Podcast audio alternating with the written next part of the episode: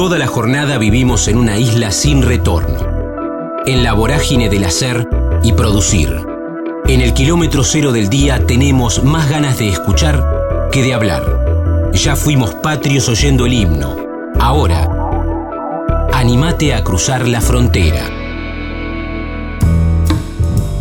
Juan Marcio Facini, El Tano, técnico mecánico, Diario La Razón, Víctor Hugo, Metáforas, Vocación por la Comunicación, Zárate Brazo Largo, Bahía Blanca y Villurquiza, La Vuelta de Perón. Estamos en la frontera, aquí en el aire de Radio Universidad, en AM 1390, hacia la provincia de Buenos Aires. También estamos hacia todo el mundo a través de la web, en el www.radiouniversidad.unlp.edu.ar, porque sentimos la radio y vamos a hablar con eh, un hombre, me parece que también siente la radio, eh, ama el medio, como el Tano Juan Marcio Facini. Tano, querido, ¿cómo estás? Damián en Radio Universidad, un gusto. ¿Cómo estás, Damián? Buen día. ¿Cómo estamos? ¿Bien? Y bueno, eh, eh, uno no sabe en estos momentos si bien va con B corto o con B larga, ¿viste? Este, estamos, estamos, estamos. O sea, hasta hoy estar en pie eh, ya es algo muy importante porque no sabes cuándo te pueden tumbar. Sí, sí, sí. Hablando de, este momento, ¿lo, ¿lo pasaste? ¿Estás vacunado o no? Estoy vacunado en, en las dos dosis. O sea, yo tengo 80 y un, y un par de meses, así que eh, estoy vacunado en las dos. Me dieron la AstraZeneca. Bien, ¿y, y, y, tuviste coronavirus o no? no? Adiós, gracias. Hasta el momento creo que no. Bien, bien, bien, bien. No, no, por eso me, me gustó ese, esa imagen que, que en cualquier momento, lo que vos decías, ¿no? Está bueno dar gracias por estar, por, eh, por estar en pie porque te puede tumbar. Es así. ¿Sabés qué pasa? Yo nací en plena guerra mundial, estaba en Italia, mm. mi familia vino cuando terminó la guerra, y yo recuerdo que veía las bombas caer, para colmo, la zona de nuestro de nuestro domicilio era Lombardía, zona muy industrial, venían todos los días a bombardear. Y las tengo en la mente. Yo andaba en una bicicletita a los cinco años y a la mañana temprano, cuando el operario entraba a su fábrica, era momento de bombardeo. Era así que, pero la veías a la muerte. Ahora no se ve ni se sabe ni, ni se siente. Ahora te la tiran de golpe, bacteriológicamente, y sálvese quien pueda. O sea, a ver, vos hablas con un médico que realmente entienda y te va a decir que esto lleva por lo menos cuatro a cinco años para tener un coeficiente de garantía que por ahora es un paliativo a la ansiedad mundial. Sí, sí, sí, sí. Me, me gustó esa, esa comparación cuando era cuando eras pibe y cómo todas esas fotografías mentales te quedaron para siempre en la cabeza. Exactamente. A ver, la memoria retrospectiva. Yo futbolísticamente hablando, me acuerdo cómo salieron eh, River y Boca en el 53. Y si vos me decís, y en el 2005, ahí no me acuerdo, ahí no me acuerdo. Ahí no me acuerdo. En el 53 me acuerdo que en la cancha de River le estaba dando un baile a River espectacular. Erró un penal en el lateral de River, se llama Mantegari, Mantegari, Rossi y Sola jugaban en el medio, y después Boca dio vuelta al partido. O sea, de eso me acuerdo. Y no me acuerdo hace cinco años, porque se, eh, la memoria, ya te digo, es algo retrospectivo. Tano, ¿a qué, lo contaste, lo contaste recién, ¿a qué edad vienen con tu familia a la Argentina y, cuál fue el, el, el motivo principal de venir aquí? Bueno, el motivo la posguerra. La elección de mi madre, Rina, que dijo, porque papá, Pedro Piero, tenía una oferta de trabajo en Estados Unidos, en California, en una, en una fábrica de aviones, la Douglas. Y mamá dijo, no, vamos a la Argentina porque nunca va a haber guerra. Y bueno, eh, lamentablemente mamá se equivocó porque no Aquí no hubo guerra, pero hay una guerra social que nos lastima mucho. de la que no podemos salir. Me duele mucho decirlo porque yo en mi vida laboral fui periodista, que soy todavía, aunque no trabaje, y docente, enseñaba en una escuela industrial tecnología mecánica, y mis alumnos, egresados como técnicos mecánicos, después me los encontraba, qué sé yo, en un supermercado, reponiendo lata de conserva, y decía, ¿qué haces acá? Y la fábrica donde laburaba cerró. Bueno, y eso es una decadencia que, que me pone mal, que me pone mal de la que, de la que entiendo el motivo, entiendo la grieta, eh, estamos, no sé, pero opuestos por el vértice, como dice un postulado geométrico, ángulos opuestos por el vértice, este, pero no entiendo el motivo porque tendríamos que estar unidos como aquellos gringos que hace un siglo venían a laburar, a poner la frente sobre la tierra, a regarla con su sudor y a hacer fructífero un suelo magnífico que los que vivimos no sabemos aprovechar. Estamos hablando con el Tano Facini, aquí en la frontera, en el aire de, de Radio Universidad. Tano, contaste ahí que fuiste docente, entonces, ¿cuál fue tu...? No, voy, a cambiarla, ahora nos metemos en, en la docencia, pero como estábamos hablando recién de fotografías mentales, yo quiero consultarte si vos tenés esa primera fotografía mental que te asocia a esta pasión que es el periodismo. ¿En qué momento? No cuando empezaste a trabajar, sino en qué momento dijiste me cautiva el periodismo. No se da así, ¿no? Pero, pero ahora, como decías, que es retrospectivo, lo encontrás, lo hallás ese momento donde decís, che, tal vez acá me empezó a gustar el periodismo. Creo que te enganché con la palabra, ¿no? Sí, ¿con cuál? al decir eh, lo retrospectivo. Sí, sí, sí. Eh, el periodismo es una vocación. Sí. No es una profesión, una vocación. Se ve que yo, sin saberlo, tenía la vocación por la comunicación, porque en mi vida he sido docente y periodista. Ambas cosas son, eh, están en el área de las comunicaciones. El maestro trata de enseñar y el periodista trata de explicar. Mi padre, que era un excelente mecánico de aviación, primero en Italia y después aquí en Aerolíneas Argentinas, en ese tiempo no se llamaba Aerolíneas, se llamaba FAMA, Flota Aérea Mercante Argentina. Después Perón la nacionalizó en Aerolíneas. Este, mi padre quería que yo fuese ingeniero, lo que él no había sido. Y yo me encanta la ingeniería, me encanta. Creo que a la Argentina le faltan ingenieros. Le sobran legisladores, leguleyos. Le sobran abogados, para ser explícito. Falta la ingeniería, que es una ciencia severa, exacta. En ingeniería, 2 por 4 es 8. Y en abogacía, el doctor de leyes, a veces en un juicio, hace de un reo, un tipo, bueno, un tipo que mató a 10 personas, el abogado trata de hacerlo aparecer como un santo padre, hmm. porque es oficio. ¿Está claro? Sí, sí, sí. Bueno, eh, yo me quedo con el ingeniero, pero en mí se ve que privada más en lo que estoy hablando contigo, la comunicación.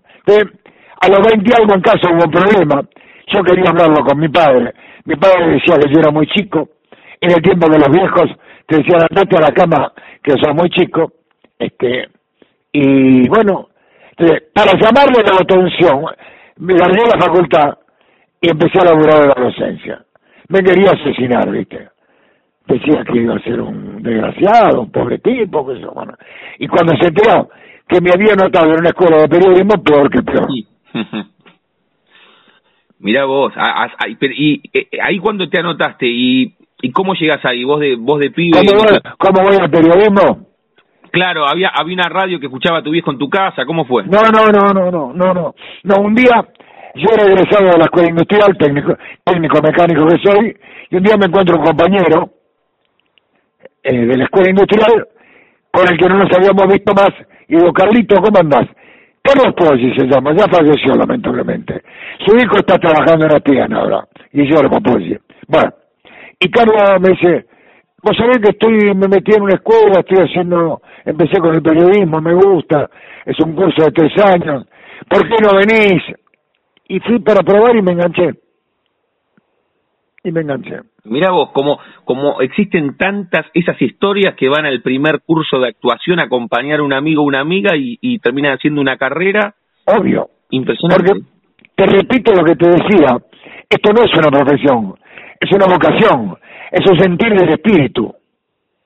A mí me encanta, hoy ya no trabajo más a nivel activo, estoy pasivo por la jubilación, pero sigo activo por mentalidad. Mm.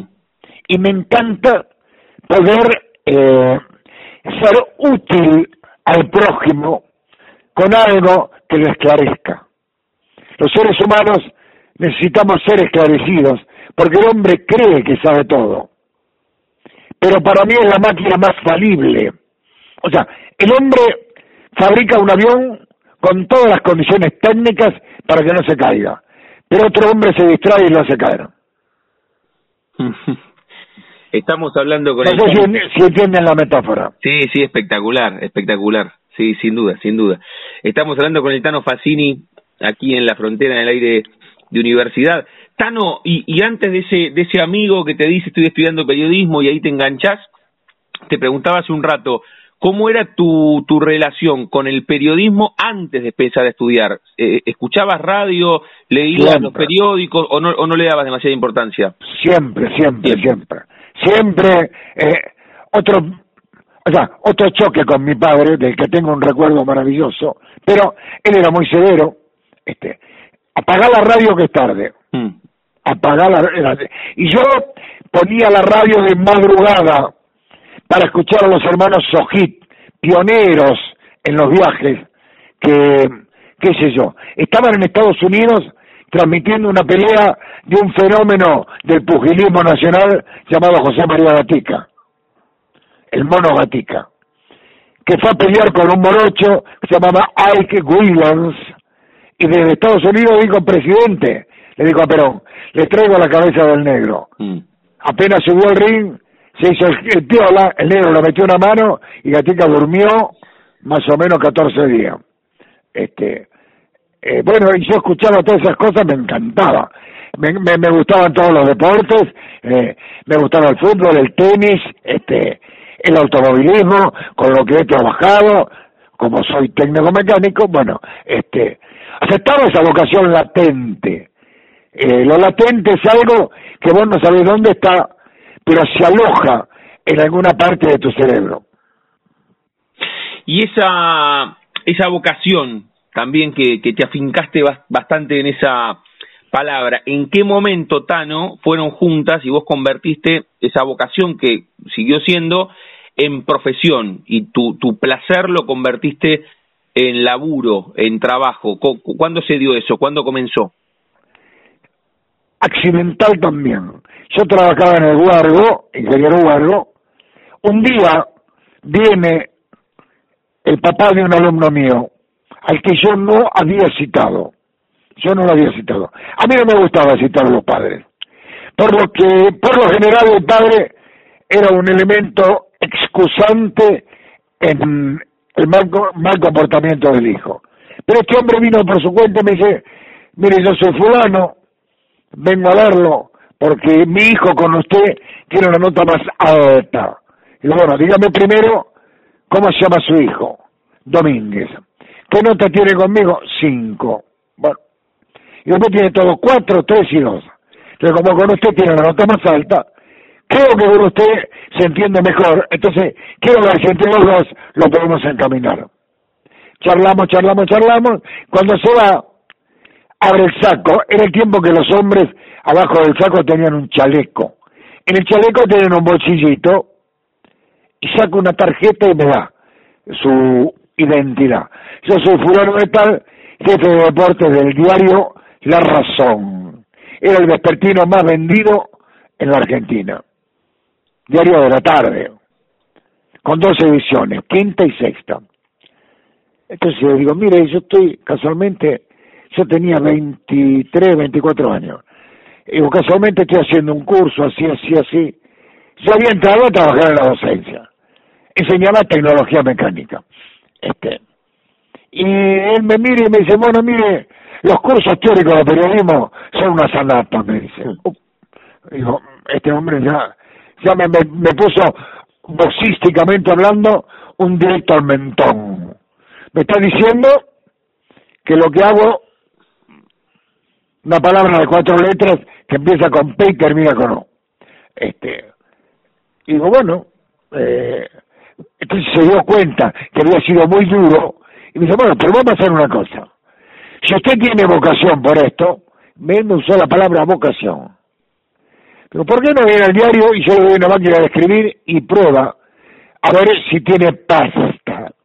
bueno, fue tan severo él que no fui y me llama a la escuela a los al mes y me dice, ¿va a venir o no va a venir? Entonces me animé y fui. Bueno, y ahí empecé lentamente como cronista, no como periodista, era cronista. El cronista es el tipo que va a un lugar donde le envían y manda una información al diario por teléfono. Ejemplo, yo iba a La Plata, tu ciudad, estoy hablando con alguien de La Plata, ¿verdad? Sí, sí, por supuesto. yo iba a La Plata, jugaba estudiantes y boca, y mandaba para la sexta edición, cada 10, 15 minutos, la crónica del partido por teléfono. ¿Por qué? Porque no estaba la autopista, y por el viejo camino que está aquí, que vos conocerás, para llegar de La Plata a la capital, tardaba dos o tres horas un domingo. Y a las nueve, ocho y media de la noche, la sexta edición estaba en la calle. Entonces, para hacerla, yo agarraba el teléfono, cuando lo conseguía, hablaba con alguien que estaba en el diario, esperando mis opiniones y él las iba escribiendo a máquina. Y de la máquina iban al taller. Y así se hacía la sexta edición. No existían los celulares. O sea, a veces la foto la llevaba un muchacho en moto, en moto se andaba más rápido que en auto, para tener alguna foto para graficar las imágenes de la sexta edición. Te imaginarás que si en La Plata jugaba Boca o River, la tapa del diario era noticia y estaba en primera hoja. O sea, ese fue mi comienzo. Qué bien, ese comienzo llamando por teléfono de cronista, haces muy bien en marcar la diferencia con el Tano Facine estamos hablando. Porque en aquel, tiempo, mm. de cronista a periodista, eh, había un escalón muy grande. Todo era más severo en la Argentina. O sea, hoy en la tele, a los dos meses te maquillaste bien, saliste con una linda corbata y aparecías en cámara. A mí no me dejaron firmar durante tres años. Decía que era muy pibe. Por eso no era redactor, era cronista. Y cronista si, si, si tuvieses que marcar, no sé, te pregunto tres, cuatro, es difícil, ¿no? Por, por tu frondoso recorrido, pero de ese comienzo de cronista en La Razón, con el padre de un alumno tuyo, eh, porque le estaba dando justamente clases a su hijo, que se dio de manera accidental, como contaste recién, a el recorrido que hiciste, tres o cuatro mojones, los más importantes de tu carrera, ¿vos podés elegirlos? Y sí, cuando le, de cronista me, nombraron redactor. Eh, cuando en la semana, aparte del deporte, me mandaban a cubrir alguna nota de interés general, por ejemplo, la construcción de Zárate Brazo Largo, o el complejo hidroeléctrico de Salto Grande sobre el río Uruguay. Eso era por mi oficio, porque sabían que siendo técnico mecánico tenía más información y más noción de lo que es una turbina que un periodista que estaba al lado mío, que tenía más años que yo, pero no la experiencia técnica. ¿Qué es la experiencia técnica? Saber qué es una viga, cuánto soporta una viga, o sea, qué es un coeficiente de dilatación, eh, qué es eso, en metalografía, qué es un metal natural y un metal de aleación. El cobre es un metal natural, el bronce es un metal de aleación. O sea, es la fusión de dos metales es como si hoy en política eh, el kirchnerismo y el liberalismo se juntan para hacer una Argentina mejor. Algo que yo anhelaría antes de, antes de irme de este mundo. Mm. Bien, bien. Y, y Tano, ¿y cuándo, cuándo aparece, ahí estás contando, ¿y cuándo aparece la radio en tu vida? O sea, ese comienzo tiene que ver con la gráfica. ¿Y la radio en qué momento aparece? Cuando lamentablemente la razón decae y va a cerrar porque se funde. Parece mentira. Yo ya viajaba con la Fórmula 1 en los tiempos de Reutemann y nunca me olvido que un periodista italiano ya fallecido, brillante periodista, cuando le digo que el diario estaba por cerrar, me dice, ¿cómo es eso? Un diario de 90 años que va a quebrar. Y digo, pero en Argentina mm. la situación económica ya había empezado, ya había aparecido, desaparecido, perdón, el peso moneda nacional, y con los pesos ley se cambiaba cada dos años de, de tipo de moneda, y le íbamos sacando cero la moneda, hasta el día de hoy que le hemos quitado en 50 años como 14 ceros. Y estamos con la economía deficiente que nos lastima tanto a todos. O sea que eh, yo paso la radio cuando me encuentro accidentalmente con un señor llamado Víctor Hugo Morales, mm. que algo leía de mí y me dice, me encantaría que trabajes conmigo. Y yo digo, yo con esta voz no puedo trabajar en radio. Y me dice, a mí me interesa lo que decís, sino el tono. Y bueno, y ahí fue eso, en el 85, él estaba en Radio Argentina, todavía no había Radio Continental. El encuentro se produjo en un viaje de la selección que comandaba Vilardo, que se hizo escala en Colombia y de ahí fuimos a Europa, Madrid, Suiza, Berna, Berna, Bruselas, Bélgica, Bruselas, Alemania, Düsseldorf, y bueno, este, ahí Ahí cenando un día empezamos a charlar y él me dijo que quería que labure con él. Y ahora, esa, esa voz que vos le dijiste primero, con esta voz no puedo, con este tono, ¿le dijiste con este tono o con esta voz? Ah, no me acuerdo. Bueno, bueno, pero, pero, pero bueno, tiene, tiene que ver con eso. Ah, sí, sí, sí, ya, ya estaba. O sea, yo me estropeé la voz tratando de hacer buen, mejores técnicos. me, me devanaba, me rompía el valero, porque decía los pibes, vienen tiempos muy jodidos y ser buen técnico en un mundo muy competitivo es muy difícil. Claro, claro, pero pero marcaba esa esa esa es la vocación, ¿te das cuenta? Sí, sí, El, el maestro trata de hacer mejores alumnos. Sí. el sacerdote trata de cultivar más almas. El médico trata de curar más enfermos y el periodista, teóricamente, trata de esclarecer más lectores. Teóricamente, porque hay muchos colegas que laburan por la guita y no por la vocación. De acuerdo a quien le paga, hablan bien de fulano o de vengano. Me duele mucho.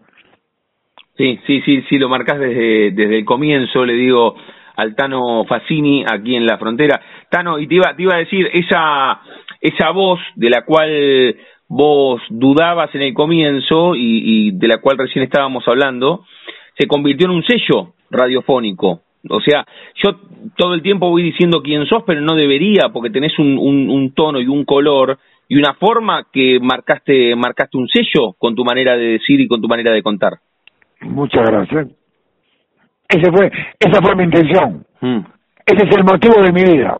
Ah, con Irma, mi actual esposa, estoy junto con ella hace 38 años, las únicas peleas que tenemos es porque ella dice, ¿por qué te afanás?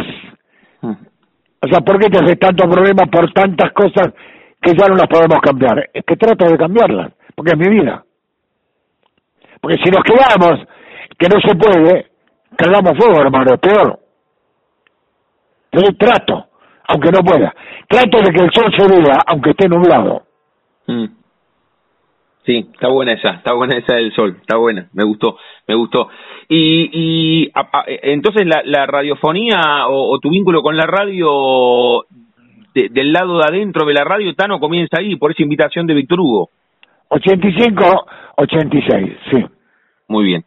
Sí, el otro, el otro día que, que desde la plataforma de relatores pasaron la transmisión completa de, de la final del 86, ahí estabas, ¿no? Con, con el gol, con el gol de, Claro, claro. Carrera relataba Víctor Hugo y estábamos Julio Ricardo, eh, yo y el negro Brizuela, que era un este un enviado del interior del país, que Víctor Hugo tenía la costumbre de elegir a alguien del interior. Y esa vez vino Víctor Brizuela, que era un poco el, el comentarista number one de la radiotelefonía en la provincia de Córdoba. Y, y antes o después, uh, porque ahí, en este recorrido sucinto, en lo que se puede una charla uh, radiofónica, ni siquiera una entrevista, una charla radiofónica, mira que lleva veintipico de minutos, eh, aparece primero la gráfica, la gráfica por tu pluma te lleva a que Víctor Hugo te dice quiero que vengas porque te leo, y ahí aparece la radio, y la tele en qué, momento, en qué momento aparece, Tano? La tele aparece cuando empieza, eh, fue todo accidental, el primer programa, el primer noticiero matutino, que fue Desayuno, en Canal 13. 87, más o menos, 86, 87, coincidiendo con mi ingreso a trabajar en la radio. Eh, viene un señor, el apellido Metzger, que era uno de los ideólogos de la inserción de la noticia tempranera por la tele. Y me propuso si quería eh, formar mesa con Víctor Hugo, con Tete Custaró, que era muy joven, muy joven.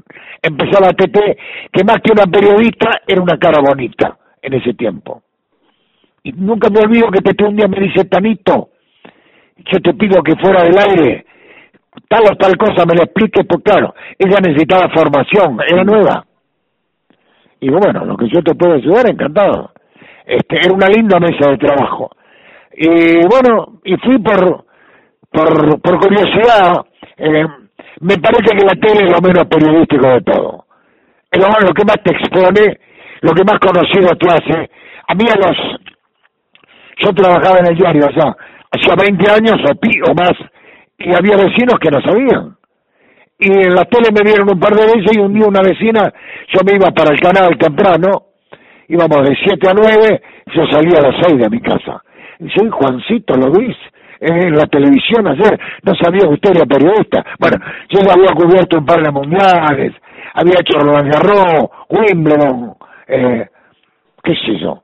Había trabajado en cosas de urbanismo, como te marcaba, de, del complejo Zárate Brazo Largo, en fin. La gente te ve en la tele un día y te asocia por la cara y no por lo que decís. Sin duda, por, por eso estaba bueno que, que contases cómo había sido, primero con la gráfica, después con la radio y después con la tele. Y estuvo bien también ese recorrido porque fue como también aprendiste, ¿no? Porque si se da al revés, directamente en la tele, un poco lo que contabas, o, o que tal vez se da más ahora. La tele tiene eso de amplificar muchísimo, que importa más la imagen que lo que se dice, y vos hiciste el recorrido al verre. Seguro, seguro. La, la, la tele más hoy en día, el primer mandamiento es el rating. Mm. O sea, que lo que vos estés diciendo concita la atención, sea impactante, positivo o negativo. Si soy metafórico, interesa más un asesinato que una pontificación. O sea, el tipo que es laureado por buen tipo, mm, tiene un interés relativo. Ahora, si yo descuartizo en 20 pedazos a un prójimo, soy figura. Lamentablemente, lamentablemente. Eh, esto, yo me acuerdo que nuestra pelea eh, periodística en la gráfica era con crónica. Crónica en la tapa solía poner título o sangre. Y, y en la razón eso estaba más, más controlado. O sea, primero iba la información y después el tenor de la información.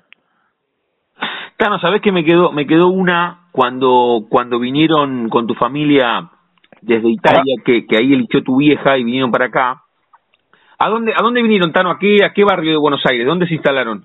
No, eh, llegamos al puerto de Buenos Aires, Barcelona, Puerto Nuevo, 10 de agosto de 1947, 4 de la tarde, el río tenía un color de león más subido que normalmente, te doy todos los detalles. Mi mamá dijo, qué agua extraña, qué agua extraña.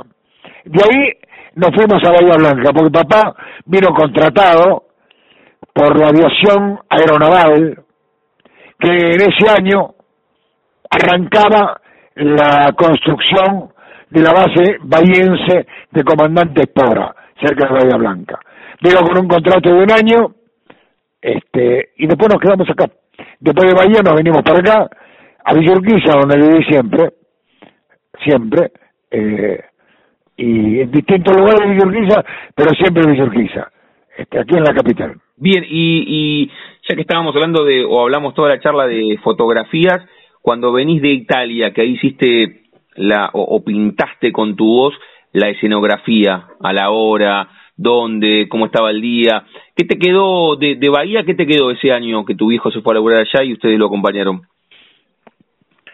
Más que Bahía, nosotros vivimos en un suburbio llamado el barrio de la base aeronaval de Puerto Belgrano, que estaba cerquita de Bahía. Bueno, me quedó, me quedó el, el recuerdo de, de una provincia linda, o sea, la provincia de Buenos Aires muy rica, eh, un lindo puerto que lamentablemente está inutilizado, porque hay un enorme banco de arena que obstaculiza la entrada de barcos de gran calado. Es uno de los problemas de la Argentina potencialmente capaz de exportar, como dijo uno de los últimos presidentes, Macri, podemos darle de comer a 400 millones de personas, pero no hay puerto ni barco para transportarlo. O sea, los barcos hoy tienen un calado de 70, 80 mil toneladas y nuestros puertos, el de Buenos Aires, el de ustedes en La Plata, en Ensenada, el de Mar del Plata, eh, hay uno que creo en Puerto Madryn tiene un poco más de profundidad. Hay estudios hechos al sur de Mar en el faro de Punta Médanos. Esos temas me interesan más que los deportivos, donde hay una carga natural que permitiría el ingreso de barcos de gran calado. Los estudios se han hecho en la Dirección Nacional de Recursos Hídricos, cerca del aeropuerto de Seiza, hace 50 años, pero ningún presidente terminó de firmar la realización. Y esa obra sería muy importante para el crecimiento comercial de la Argentina, porque así como los árabes tienen oro negro, que es el petróleo, nosotros tenemos oro rubio, que es el trigo, pero damos poca bola, lamentablemente. Eso me interesa mucho más que el deporte, que me apasiona el deporte, pero eso me interesa mucho más porque es la calidad de vida. ¿Y cómo, cómo, te, cómo te enganchas con esto? ¿Buceas en, en internet? ¿Cómo, ¿Cómo te interesan estos temas? Que decir, me importa hasta más que el deporte. ¿Dónde, dónde estudias estos temas? Todos los días, mm. en diario, en la computadora. No me gusta mucho la compu porque te anonimiza. Estás frente a una pantalla y estás solo. Tengo un recuerdo de Japón en el 92. Fuimos con, con Continental, yo estaba todavía con Víctor Hugo. Y fue a la Argentina una copa ¿Qué una Copa Quirín? Estaba el Coco Basile de técnico. Y estábamos en el Estadio Nacional de Tokio y veo que subían gente. Uno, digo, ese pibe yo lo conozco. Había sido el alumno mío del Huervo que se había ido a vivir a Japón. pues se había, enganchado, se había enganchado con una japonesita y me contó su historia. Trabajaba en una fábrica en la Kawasaki, una fábrica de motos que ustedes la conocen, aquí es una moto muy nominada, me contó la historia y me dijo que cuando yo le pregunté cómo estaba, y me dice, bien, pero con un sacrificio. Digo, ¿cuál? Y me dice, trabajo de lunes a sábado, y el tránsito aquí es tan grande, y el país es tan chico, que para no llegar tarde y perder la presencialidad de lunes a viernes dormimos en los dormitorios de la fábrica. O sea, no podía volver a su casa. Mirá la severidad de una sociedad. Entonces, se tenían que quedar y dormía en un pequeño cuartucho donde tenía una pantallita, un lavadero y algo para las necesidades más elementales. O sea, el tipo de lunes a viernes estaba esclavo en la fábrica. Increíble y, el viernes de la noche podía volver a su casa. Bueno, eso es Japón. Japón tiene la superficie de Santa Cruz. En Santa Cruz hay 350 mil habitantes y en Japón 130 millones de personas, ordenadas, disciplinadas. Es la pequeña gran diferencia. Eso, te repito, me apasiona mucho más que si Messi la mete adentro o afuera. Sí, sin duda, sin duda, y, y esto es lo que advertí en esta charla, le digo al Tano Facini, aquí en la frontera, en el aire de universidad. Tano, la última consulta de, de la charla, eh, la hacemos jugando con el nombre de nuestro ciclo, a todos o a todas les pregunto si tienen un momento frontera en sus vidas que no se refiere a un lugar geográfico, sino un momento rupturista, bisagra de cruce en la vida, ¿no? Como cuando uno cruza una frontera, como cuando vos viniste de Italia a la Argentina, pero que tiene que ver con la vida y que puede ser desde lo profesional o desde lo personal.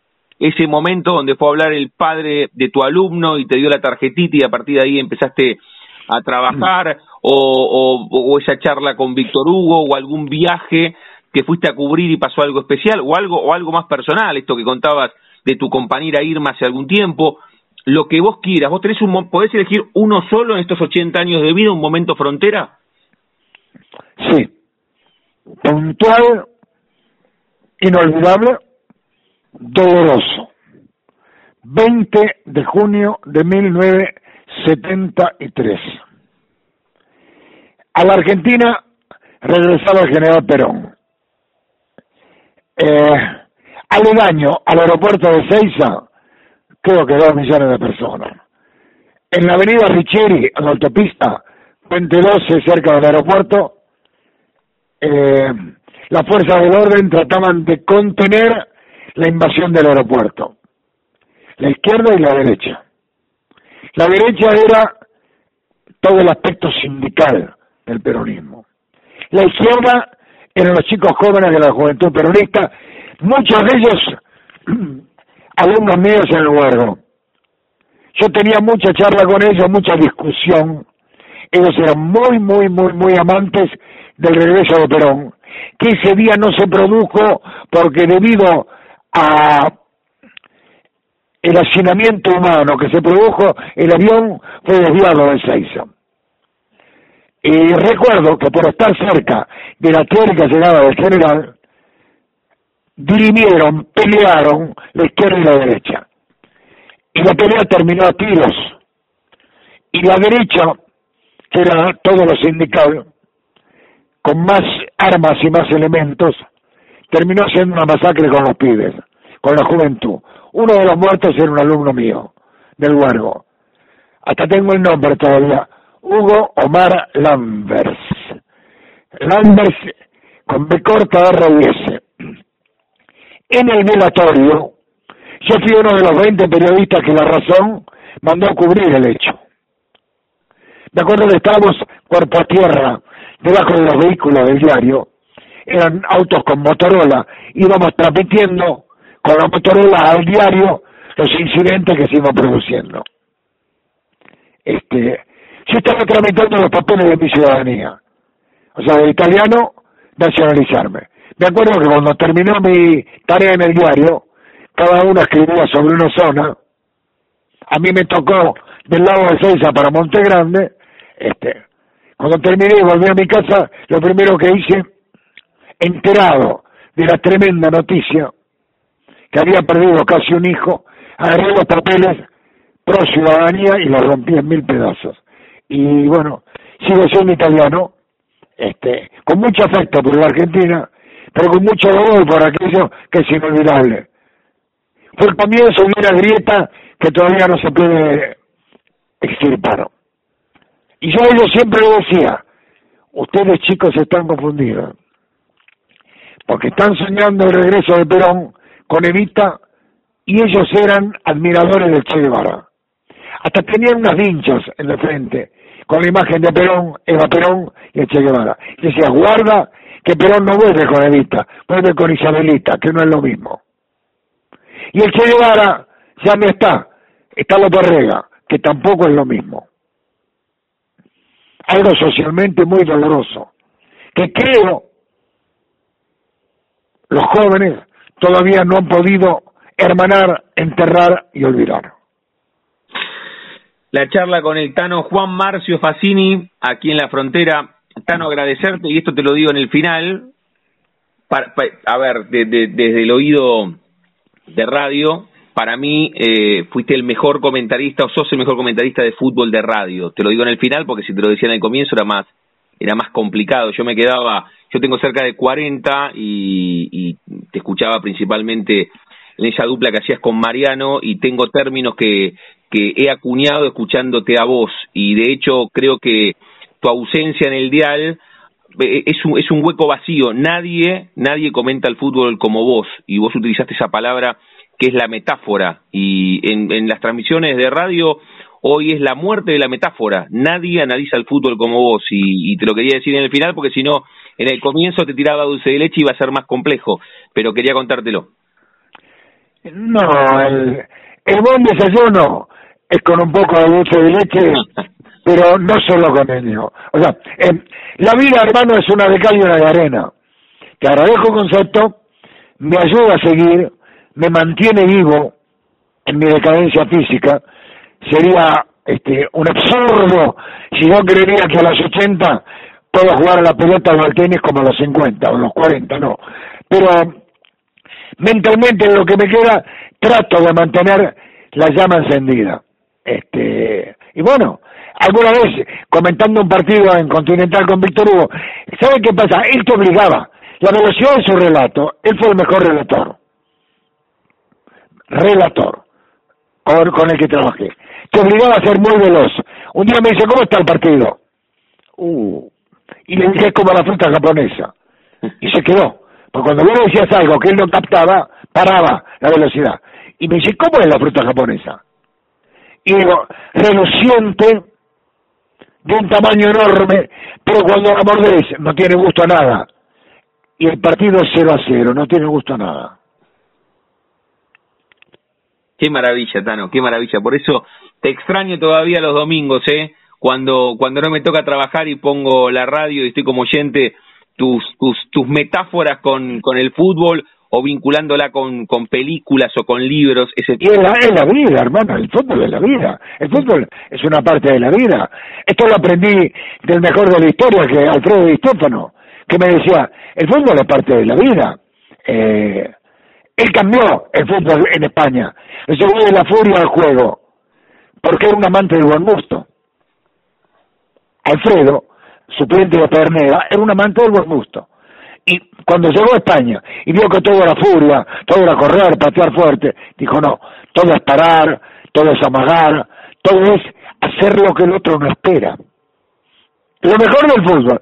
A ver, el papá de Juan Sebastián Verón, la mitológica bruja, no sé si son de estudiantes o de gimnasia.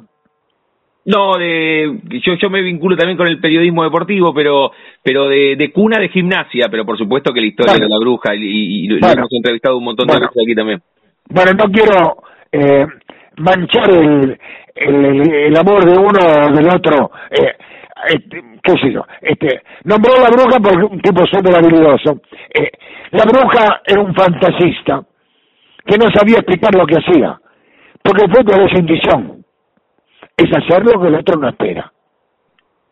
Y lo otro, lo nuestro, lo, lo, mío, lo técnico, eso no, eso es mental. Hay que tratar una de cal, una de arena, o sea, improvisar y meditar. Meditar e improvisar. Es difícil conciliar. Es difícil conciliar. Eh, es como el amor. Eh, de lo avinagrado tiene que salir después del azucarado. Si no, te fuiste, hermano. Hmm. Qué maravilla, qué maravilla. Tano, antes de cerrar, ¿hace mucho que no vas a la cancha cuando, cuando dejaste de comentar? ¿Cuánto hace que no vas a la cancha a ver un partido? ¿Mucho? Menos, sí, bastante. Bastante porque, eh, primero que ahora estamos con esto. Sí. Segundo, el nivel del fútbol bajó. Y creo que con la tele me alcanza. Este, eh, aparte, eh, ¿sabes qué? Cuando veo el alambre de púa en la cancha, que cada vez hay más, eh, no me pone bien. Eh, yo querría el fútbol del Reino Unido, que un día quitaron los alambrados por una enorme avalancha que produjo una tremenda cantidad de fallecidos, sacaron los alambrados. y, bueno, y es un templo cultural que, a ver, me gusta el Estadio Único de La Plata por su tipo de construcción. Pero no lo veo, no lo veo eh, emulado, no lo veo invitado. Veo eh, prevenciones, vallas, y no me gusta la valla. Entonces trato en lo posible de, de integrarme o de alejarme.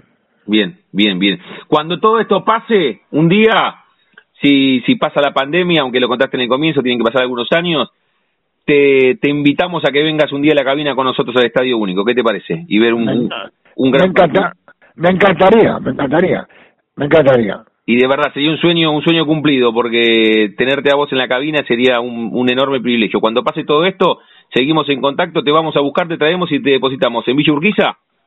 Exactamente. Bueno, bueno, hacemos hacemos todo el recorrido con un partido grande, con un gimnasia estudiantes o un Boca estudiantes, un partido grande. ¿Qué te parece? Me parece bien y lo último que te digo, no me pone bien que tanto estudiantes como gimnasia o viceversa utilicen dinero en sus estadios teniendo una linda maravilla como es ese único. O sea, eh, Europa creció cuando hizo mercado común, mercado común, que arrancó en la posguerra, disculpame que me extienda, cuando en el año 51, cinco años que había terminado la guerra mundial, se hizo el primer tratado europeo, previo al mercado común, era el tratado del acero y del carbón Vos tenías acero que era un combustible, me dabas calor. Yo tenía carbón que era un combustible, te daba calor. Eh, vos tenías acero que era un metal, me dabas el elemento para trabajar ese calor. Y ahí salió al mercado común. Tendríamos que emularlo. Sí, sin duda, sin duda. Ahora, eh, te, decía lo del estadio y, te robo una respuesta más deberías, o si no venir, más allá, porque ya está, ya está hecho, lo, lo, único inmodificable es el pasado.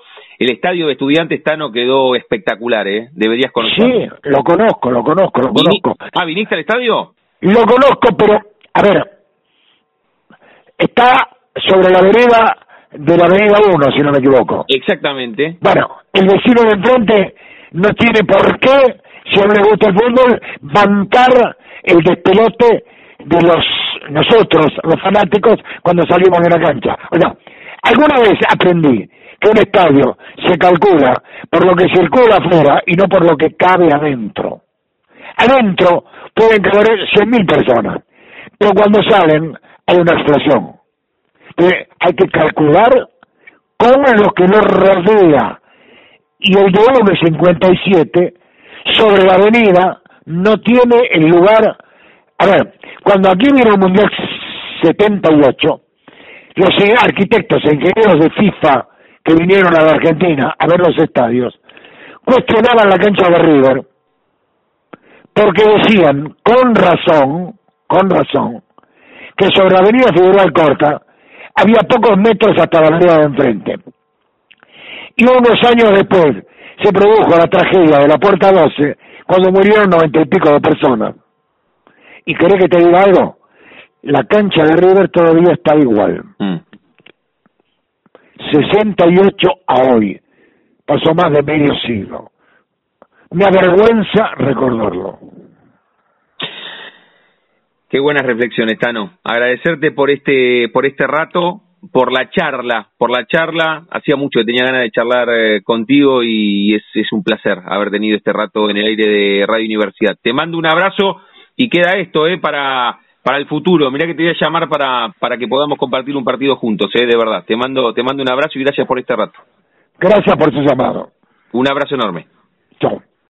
Elaboración de pastas frescas y pizzas para hornear, El Banquete. Somos un clásico en la ciudad desde hace 15 años. Hacenos tu pedido al 221-554-2004. Encontranos también en Instagram, El Banquete. Especialistas elaborando pizzas y pastas. Convencidos de que cada persona tiene una historia para contar. La Frontera. Coleccionamos charlas en el aire radiofónico. Susana Martino, oyente de radio, letras, docente, Comunas AM por Ediciones SICUS, Educación y Comunicación. Estamos en la frontera, aquí en el aire de Radio Universidad, en AM 1390, hacia la provincia de Buenos Aires. También estamos hacia todo el mundo a través de la web, en el www.radiouniversidad.unlp.edu.ar, porque sentimos la radio.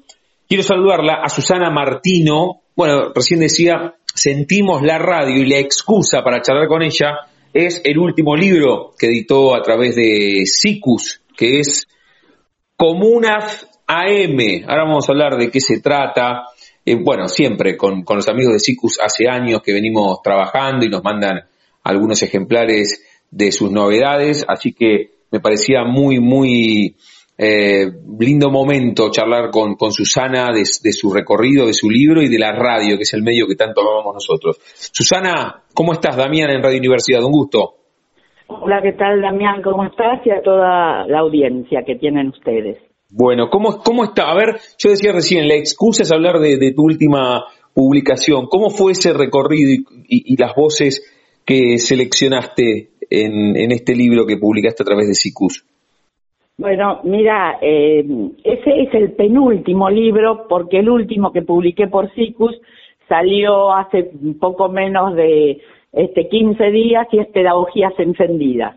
Así que bueno, siempre con SICUS el primero fue compañeros, después comunas y ahora pedagogías encendidas. En comunas AM las voces que rescaté son las voces de eh, los oyentes.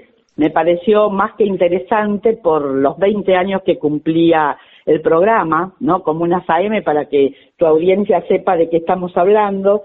El libro trata de un programa de radio que eh, lleva 20 mm, eh, años y 2.000 emisiones y se quiso hacer, por lo menos yo como escritora, quise hacer un homenaje a esas voces que están del otro lado del éter, ¿no? Como se decía antes, en las viejas radios, este, y, todos los días escuchan un programa con una fidelidad increíble. Entonces yo me preguntaba qué los movía esa fidelidad, ¿no es cierto? Y bueno, eso fue un poco el objetivo del libro. Sí, sí, qué, atractivo cuando contás esto, porque cuando pensamos en la radio, se me viene a la cabeza, bueno, lo mismo que pasa con un libro, que lo completa el lector, o la canción que la completa el que pone un, CD o un disco, em, sí, eh, y, está, está bueno este, este, este recorrido que haces vos, este homenaje, porque la radio se completa, el círculo se completa con los oyentes, no, no, no hay manera de pensar una radio sin un otro del otro lado. Exactamente, la radio como, como el libro, ¿no es cierto? Como cuando se edita un disco, es para que otro lo lea, lo escuche y lo siga, ¿no? Este, y siempre es ese otro, esos otros, que completan el mensaje que uno quiso dar. Este, así que el libro tiene ese doble eh, mensaje. El mensaje de homenaje a quienes hacen el programa de radio. Por eso hay una parte de editoriales eh, donde yo cuento el valor de, eh, ese equipo periodístico que eh, lleva el pensamiento nacional, además, que no es poca cosa, ¿no? En 20 años de una historia argentina con distintos, este, con distintos periodos gubernamentales, ¿no es cierto? y por el otro es la valoración de esos este, escuchas de esa audiencia que a pesar de que fueron pasando por distintas este, eh, diales, eh, distintas emisoras, eh, lo siguieron buscando en el dial y los encontraron. Así que esto me pareció maravilloso y bueno, mientras escuchaba el programa todos los días, escuchar esas voces, este, de las Margaritas, de los Carlos, de, de decir su nombre y el barrio del cual emitían el mensaje, tan participativo, tan interactivo y aportando tanto, ¿no? Este, al otro que hace el programa que me pareció que era para describirlo. ¿En, qué momento pensaste? ¿Tuvo que ver esto, el número redondo de los 20 años? ¿Ya lo venías eh, teniendo en la cabeza y, se pudo cristalizar a través de SICU, porque no, no es que te levantas un día y decís, bueno, quiero escribir sobre esto. ¿Cómo se dio ese proceso de pensar la idea de este libro? Mira, em, la pandemia creo que fue facilitadora eh, en este caso. Viste que, bueno, en estos tiempos, ¿no pandemiales que vivimos, eh, se hace a veces este, difícil el contacto con otros. Entonces, bueno, eh, seguir escuchando un programa y que ese programa eh, cada tarde intente un lazo, ¿no? Lo que yo llamo eh, la huella humanizante, el lazo con el otro que te está escuchando, que pareciera una cita, ¿no? Que uno lo sintiera cercano, como este, comiendo en la cocina de casa, tomando unos mates, y que esa participación eh, los oyentes la sintieran así y agradecieran. Estar en pandemia, solo, sin familia, escuchando esas voces amigas, me pareció que este, tenía una poética muy especial. La verdad es esa. Me pareció que, que debía quedar registrado, ¿no?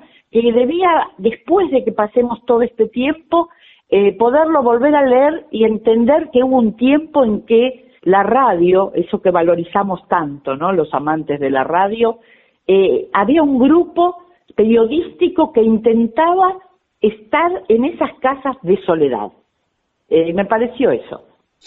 La charla con Susana Martino, aquí en la frontera, en el aire de Radio Universidad. El disparador es el libro que editó a través de SICUS, Comunas AM. Contó que editó tres libros. Yo pensé que era el último, pero hace 15 días salió otro, lo contaba recién Susana, Pedagogía...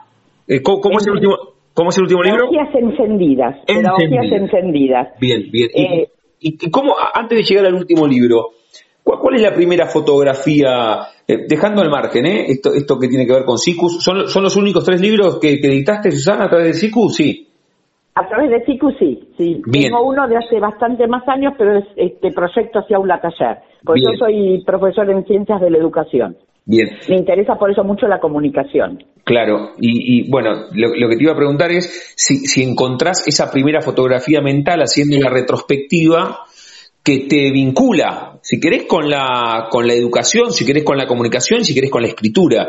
¿Tú, tú, ¿Dónde vamos? ¿Vamos a los primeros años de tu vida? ¿Vamos, no sé, con, con una docente de, de, de letras que, que te, eh, puso en el camino algún libro que te iluminó? ¿Dónde vamos? Mira, la primera imagen que me viene cuando vos me preguntás esto es la de mi madre, que era una gran lectora y una gran escucha de radio también, ¿no? Y de mi abuela, este, sentadas muy cerca, porque entonces no es como ahora, ¿no? Que tenemos distintas formas de poder escuchar los programas, sino que entonces era un aparato y había que estar cerca de ese aparato y casi metido dentro, ¿no? Para escuchar este, los radioteatros con los galanes de esa época. Eh, esa es la imagen que me viene, la de mi madre y de mi abuela muy cerca de una radio, este, escuchando sus programas preferidos. Eh, y de mi madre que también es una gran lectora, así que eso me llevó a la radio y a los libros. Y después eh, la educación, que para mí es una puerta de, ingreso al seguir aprendiendo permanentemente y sobre todo al seguir aprendiendo de los otros. Y justamente los libros ahora me doy cuenta, mientras hablo con vos, porque viste que todo encuentro es un conocerse y conocer a los otros, me doy cuenta que este, aprender, eh, enseñar y comunicar en mí es como una línea de acción y que siempre hay un otro destinatario y protagonista, porque ese mismo destinatario me vuelve a mí en mis propios pensamientos. Eh, interesante pregunta la que me hiciste. Mirá, que, bueno, esa es la idea, charlar un rato, por eso siempre lo planteo como, como charlas y no como entrevistas. Ahora también, mirá qué buenas imágenes pintaste. Tu vieja, gran lectora, escucha de radio, sumaste a tu abuela. ¿Vos de este lado estuviste alguna vez con, con el tema de la radio?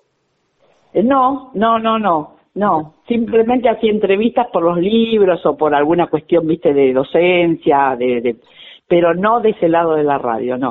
nunca estuve. Y, es un tema, porque vos decías recién, la educación es como una puerta, ¿no? Que abre, o, lo planteaste en esos términos. ¿Nunca, nunca te lo planteaste porque la educación y la radio te llevaron a la pluma o, no sé cómo fue esa línea de acción que recién marcabas? ¿Lo pensás en algún momento estar de este lado para hacer algún programa de educación o de lo que fuese? No, la verdad que no, pero hoy me desperté pensando qué nuevo proyecto podía tener. Vos me das alguna línea, ves que el encuentro con los otros siempre hay algún proyecto que uno puede desarrollar. Sí, sin duda. Yo estoy jubilada hace algunos años este, de mi carrera, fui supervisora pedagógica de varios distritos este, y bueno, ahora estaba buscando eso, además de la escritura, algún nuevo proyecto.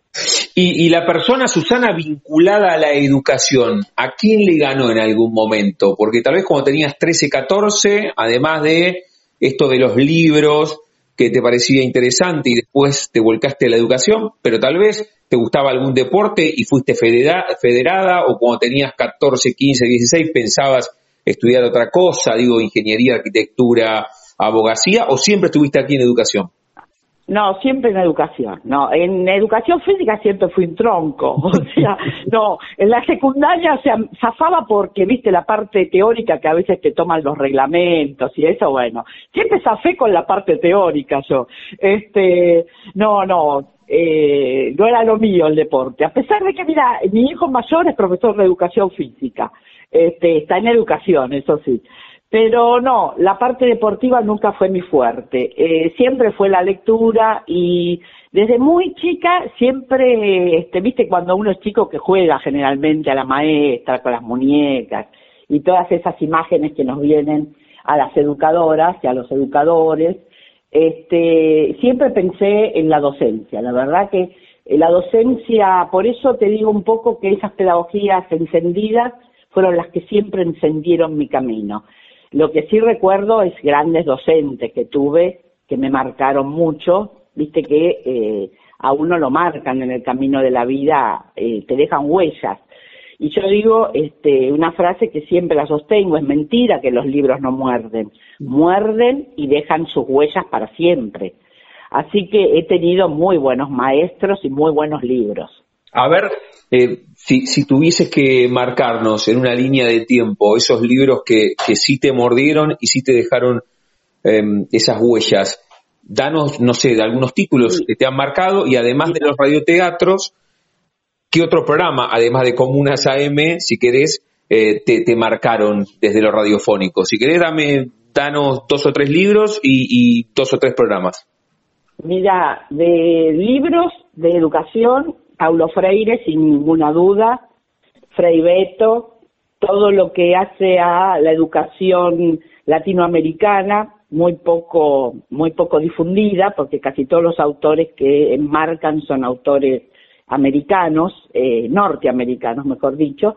Eh, a mí me marcó mucho todo lo que es la pedagogía este, latinoamericana, la, pedagogía de eh, las planificaciones estratégicas situadas y, eh, y en literatura este, soy fan de Gabriel García Márquez, este, también de Cortázar, este, y en cuanto a la radio, me gustaron siempre este, los programas, por ejemplo, de Víctor Hugo Morales, de Apo cuando relataba poemas o cuentos, este, por decirte algunos en estos momentos, ¿no? Y bueno, algunos también de música. Está muy bien, está muy bien. La charla con Susana Martino aquí en la frontera, la excusa fue su libro editado a través de SICUS Comunas AM. Susana, cerramos cada una de las charlas aquí en el aire de universidad jugando con el nombre de nuestro envío que nos llamamos La Frontera y a todas y a todos les pregunto si tienen un momento frontera en sus vidas, que no se refiere a un lugar geográfico, sino un momento rupturista, bisagra, decisivo de tu vida. Eso, cuando apareció tal vez la educación o ese primer libro que te dejó esa huella, o cuando estabas así escuchando la radio con tu vieja y con tu abuela, o esto, contaste que, sos madre y tu, tu, hijo también se dedica a la educación, vos podés elegir un momento frontera desde lo personal o desde lo profesional, o capaz que fue a los seis años que tuviste apendicitis y te quedaste en el hospital, ¿eh? ¿Tenés un momento de cruce muy importante, decisivo? Eh, agrego algo que no dije eh, antes y ahora digo en un momento frontera. Eh, y mi otro hijo sí está en la radio y es periodista. O sea que este, tengo educación y periodismo, ¿te das cuenta? Algo, algo pasó en la educación este, de esos niños. Eh, para mí un momento frontera eh, fue la muerte de mi madre. Eh, yo tenía 21 años y entonces entendí que este, me iba a faltar algo muy importante el resto de mi vida. Ese fue un momento frontera. Este, y creo que este, me hice ese compromiso, ¿no? De llevar también eso que llamaba tanto y poder expresarlo. Eh, ella era una lectora y también una escritora así, este, cotidiana, digamos, de la vida. Vivía la vida con mucha poesía. Me transmitió eso y creo que, que ese fue el momento frontera en mi vida, a los 21 años. Susana, gracias por la charla, por, por el libro que me llegó a través de, de SICUS, que, que siempre es una editorial muy generosa, y también por la emoción ¿eh? en, en, el final y por contarnos parte de tu historia de vida. Así que seguimos en contacto a través de la radio y de los libros. ¿Qué te parece? Te mando un beso enorme y gracias por este rato. Muchísimas gracias, muchísimas gracias y ojalá, digamos, todos los que nos hayan oído este, también se hayan asombrado y enternecido, porque de eso se trata, la ternura en un mundo de ferocidades. Te mando un beso enorme y ojalá que ese proyecto alguna vez te encuentre de este lado, ¿eh? de este lado del micrófono y con la radio. Te mando un beso enorme. Chao, gracias. Pasaporte en mano, noctámbulos con la radio abajo de la almohada, equilibristas entre el ayer y la ilusión de mañana. Somos La Frontera. Idea y conducción Damián Zárate. Idea y colaboraciones, Julián Álvarez. Producción de notas, Puma Gaspari.